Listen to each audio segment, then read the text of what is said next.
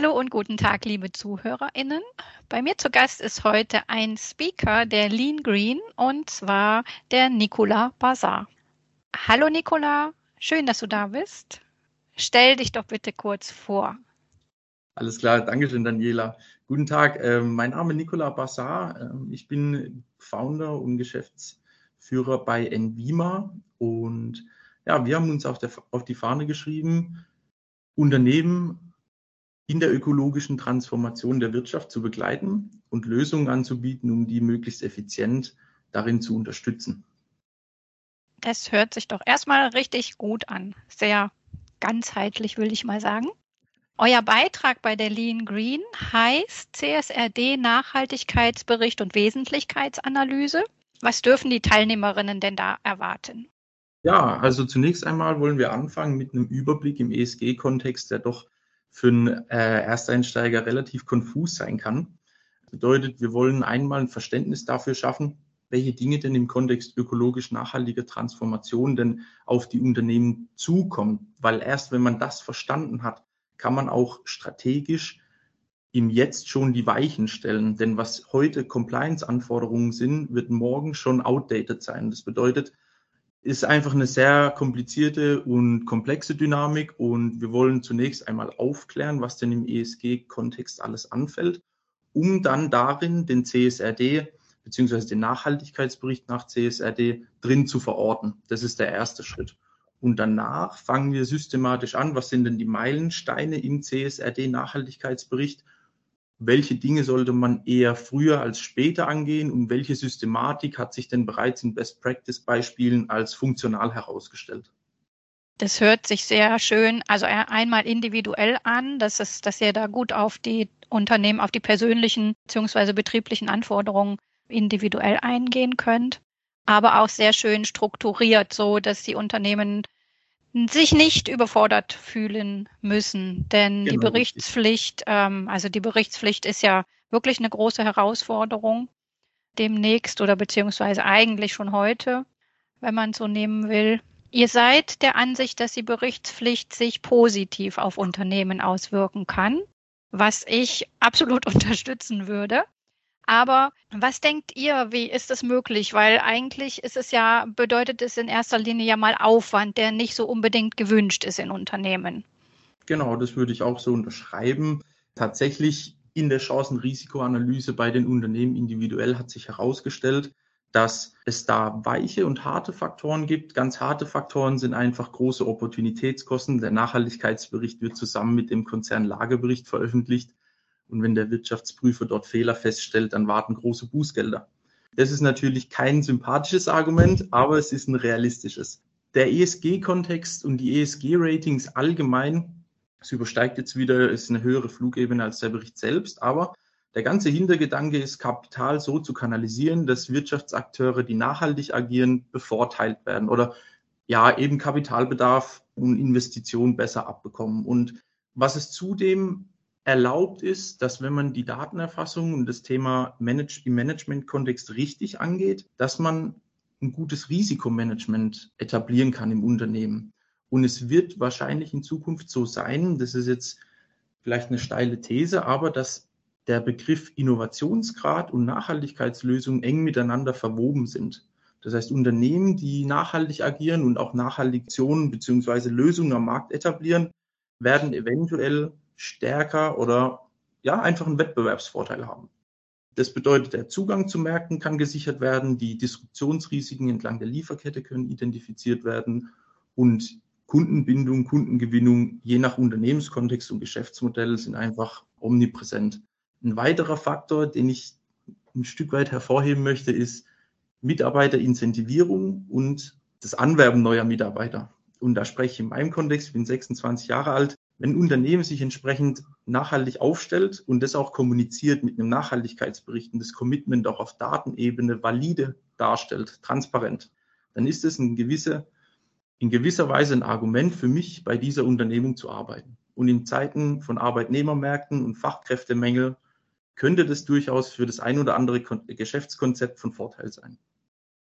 Ja, also das würde ich ähm, sofort unterschreiben. Also ich kenne Menschen, auch in deinem, äh, in, gerade in deinem Alter und noch jünger, was macht man normalerweise, wenn man sich beim Unternehmen bewirbt? Man guckt auf die Website, guckt, was das Unternehmen macht.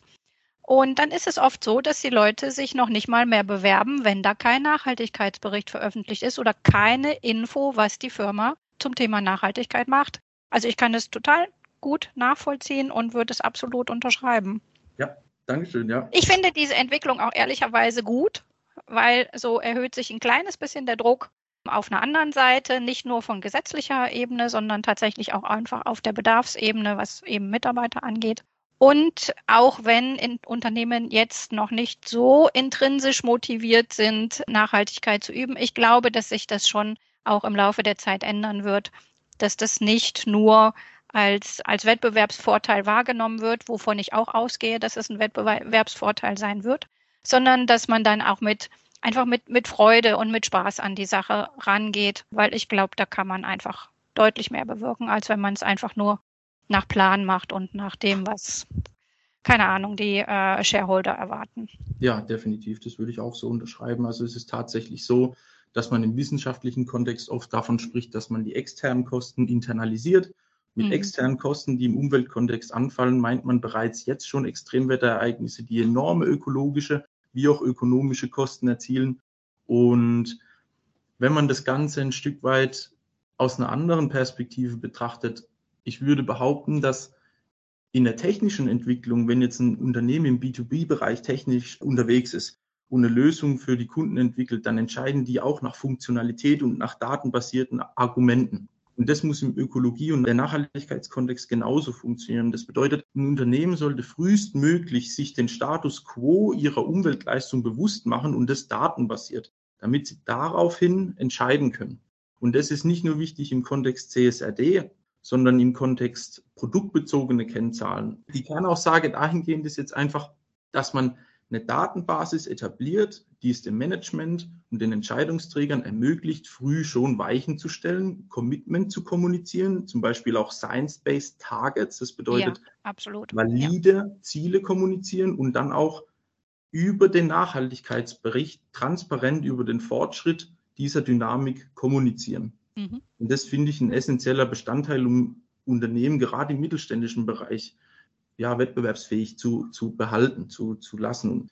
Es ist äh, teilweise so, dass Unternehmen, die einen Umsatz von mehr als drei Milliarden dahingehend weniger Probleme haben, weil sie entsprechende Ressourcen zur Verfügung haben.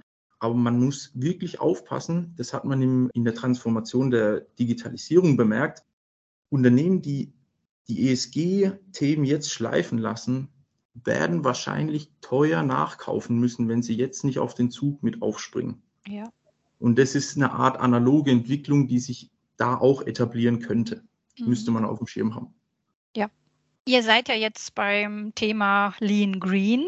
Seht ihr denn eine Verbindung zwischen Lean und Green oder beziehungsweise Lean und Nachhaltigkeit? Und falls ja, welche ist das? Definitiv. Also die Schnittstelle ist ziemlich groß. Ganz auf der Hand sind natürlich Effizienzsteigerungspotenziale, die durch äh, Lean produzieren ins Wirtschaften äh, entsprechend freigesetzt werden. Die Potenziale werden identifiziert, dann genutzt und hier hat man eine große Überlappung. Also ich kann aus dem Bausektorbereich erzählen, wo Prozesse oftmals durch Lean erstmals insofern transparent wurden, dass man sagt, okay, hier hat man überhaupt Einsparpotenziale. Und das sind genau flächendeckend auch Aspekte, die man im Ökologie- und Nachhaltigkontext auch identifizieren würde. Das bedeutet, um hier redundantarm zu arbeiten, müsste man definitiv einen Kommunikationskanal zwischen Lean-Projekten in der Unternehmung und Nachhaltigkeitsprojekten in der Unternehmung etablieren. Und Best Practice ja. zeigt ja. auch, dass die Hand in Hand funktionieren. Also das, der eine spielt sich den Ball dem anderen zu und das ist wirklich eine Teamleistung, die dann bei entsprechender Aufstellung und bei einem entsprechenden Mandat aus dem C-Level wirklich gut zusammen funktionieren kann. Spannend, ja. Was würdest du oder beziehungsweise was würdet ihr als Envima denn gerne den TeilnehmerInnen der Lean Green vielleicht heute schon mit auf den Weg geben? Also ganz essentiell denke ich, dass man sich frühzeitig mit der übergeordneten Thematik ESG auseinandersetzen soll. Also wirklich aus der Gegenperspektive schlecht wäre, wenn man reaktiv vorgeht und kurz vor knapp aufgrund von regulatorischem Druck, symptomgetrieben Dinge bei sich in der Unternehmung etabliert, weil daraus entstehen Papiertiger, bürokratischer Aufwand, der am Ende auf der funktionalen Seite einfach keinen Mehrwert darstellt. Das heißt, hier frühzeitig schon den Fokus drauf legen und eventuell schon die ein oder andere Maßnahme festlegen, wie zum Beispiel eine Strategieplanung mit Meilensteinen, kann wirklich zum Zeitpunkt der entsprechenden Gesetzestexte, wenn die dann wirken, zum Wettbewerbsvorteil werden. Also mitgeben würde ich unterm Strich das frühzeitige Auseinandersetzen mit den ESG-Themen, der Austausch, vor allem, was macht die Konkurrenz, wo kann man an Seminaren teilnehmen und, und, und. Wirklich essentiell, um hier in dieser Dynamik nicht hinterher zu hinken. Schönes Schlusswort. Danke dir. Gerne. Danke für deine Zeit und ich freue mich Super. sehr auf euren Impuls bei der Lean Green. Wir sind auch super gespannt. Wir sind auch super gespannt. Wir haben, wir haben tatsächlich auch vor, ein Stück weit am Anfang auch zu erfragen, mit wem wir es denn zu tun haben, weil unser Vortragsstil ist, ja, wir versuchen natürlich so wenig wie es geht, langweilige Vorträge zu generieren für unsere Zuhörerschaft. Deswegen, wenn wir nur Leute da hätten, die halt tatsächlich im ESG-Kontext über die groben Rahmenbedingungen schon Bescheid wissen, können wir natürlich unseren äh, Vortrag so anpassen, dass wir natürlich mehr im Detail sprechen können. Und äh, der Austausch danach und so weiter, das wird ja nicht das letzte Mal sein, dass man voneinander hört. Deswegen ja, ja. Wir, wir, glauben tatsächlich, dass wir für die Beteiligten dort einen, einen, Mehrwert darstellen können. Also ich bin wirklich überzeugt davon, eben weil es auch einfach, einfach ein Thema ist. Es brennt gerade wirklich. Unheimlich. Ähm, ich habe ich hab jetzt vor kurzem noch mit jemandem gesprochen, der sagt, bei uns ist, ist nicht das Problem, dass wir nicht loslegen könnten bei uns ist das Problem, dass die Leute, beziehungsweise nicht, nicht, die, nicht die Mitarbeiter selbst, aber die Geschäftsführung Angst hat, was falsch zu machen. Mhm. Und deshalb so quasi fast in einer Art Schockstarre verharrt und denkt, ah, wir müssen doch mal ab, abwarten und mal hier gucken, mal da gucken. Und ich denke jedes Mal, Gott, hab doch nicht, mein, leg doch mit irgendwas los. Niemand weiß, hat doch die Wahrheit, äh, die eine einzige Wahrheit. Also mach doch irgendwas schlimmer, schlimmer als jetzt kann es gar nicht werden. Es ist, es ist teilweise so, dass sogar die Geschäftsführung dann die Assistenz abstellt mit einer 20-Prozent-Anstellung für dieses Thema, wo ich mir doch denke, so viele Menschen in einer Unternehmung mit einer entsprechenden Größe machen sich bereits Gedanken. Warum denn nicht erstmal einen Aufruf starten und mit den Mitarbeitern sprechen, was ist denn bereits vorhanden? Wie ja. können wir eventuell schon Vorhandenes nutzen, ohne Redundanz äh, wirklich hier oder um einfach redundanzarm äh, zu arbeiten. Und ich weiß, weil ich habe ja selber einen Studienhintergrund ähm, Data Science, Data Science mhm. und die, die Regulatorik, die Legislatur, besonders auf EU-Ebene, ich weiß nicht, warum das der Fall ist, aber es passieren so viele Dinge so schnell, dass teilweise die Unternehmen nicht hinterherkommen, die Verbände mit der Kommunikation innerhalb der EU nicht hinterherkommen und unsere Ausbildungsstätten, das sind ja Universitäten, vor allem Dienstleistungssektor oder akademische Studiengänge, im ESG-Kontext noch gar nicht etabliert sind. Also es mhm. gibt keinen Studiengang, der heißt ESG-Management. Ja, ja, ja. Aber genau die Stellenausschreibungen findet man zahlreich auf Stepstone. Das heißt, hier haben wir ein unglaubliches Know-how-Lag und das muss man einfach auffüllen. Da sind solche Veranstaltungen, wie, wie du es jetzt hier organisiert hast, einfach essentiell.